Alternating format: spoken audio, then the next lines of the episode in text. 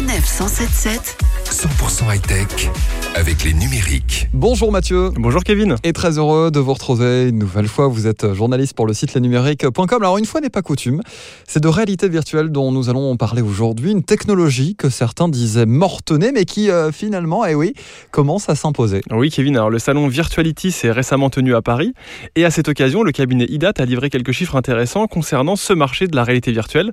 On a ainsi appris qu'en France, les ventes de casques de VR ont été multipliées par 5 en 5 ans pour atteindre 330 000 casques écoulés en 2019. Alors il faut savoir que c'est 65% d'unités vendues de plus qu'en 2018. Alors les ventes de casques de réalité virtuelle progressent d'ailleurs plus vite en France que dans le reste du monde. Et même si le premier marché de la VR reste de très loin les États-Unis, où il s'est par exemple vendu 3 millions de casques sur l'année. Au total, dans le monde, c'est 8,5 millions de casques qui se seront vendus en 2019, soit 40% de plus qu'un an plus tôt.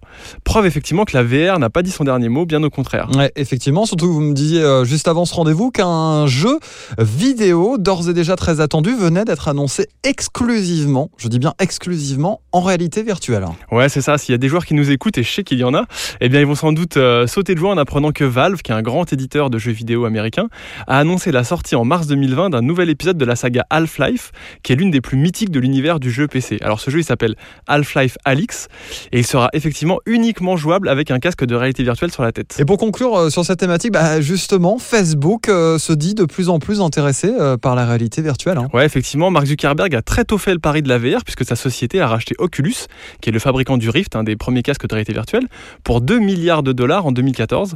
Mais c'est d'une autre acquisition dont je voulais vous parler, puisque Facebook vient également de racheter BitGames, qui est un studio très en vue dans le petit monde de la VR. Pour cause, il a accouché d'un jeu qui s'appelle Beat Saber, considéré par beaucoup comme l'une des toutes meilleures expériences en réalité virtuelle. Ça mixe l'usage de sabre et euh, un jeu musical, et c'est le premier jeu en réalité virtuelle à avoir passé la barre du million de Alors pas de panique, il n'est pas question de faire de Beat Saber une exclusivité au casque Oculus euh, de Facebook. Le jeu continuera à être maintenu sur toutes les plateformes. Par contre, ça permet à Facebook de montrer une fois de plus qu'il aborde avec beaucoup de sérieux et d'ambition l'avenir de la réalité virtuelle. Alors c'est qu'un début, a même déclaré Mike Verdu, qui est le responsable des contenus euh, de ce genre chez Facebook. Merci beaucoup Mathieu pour euh, ce focus euh, cette semaine. On vous retrouve euh, la semaine prochaine. Évidemment, évidemment, toujours sur la, toujours sur l'actu. Je compte en effet sur vous. À très vite. À bientôt sur Stanef 177. Retrouvez toutes les chroniques de Sanef 177 sur sanef177.fr.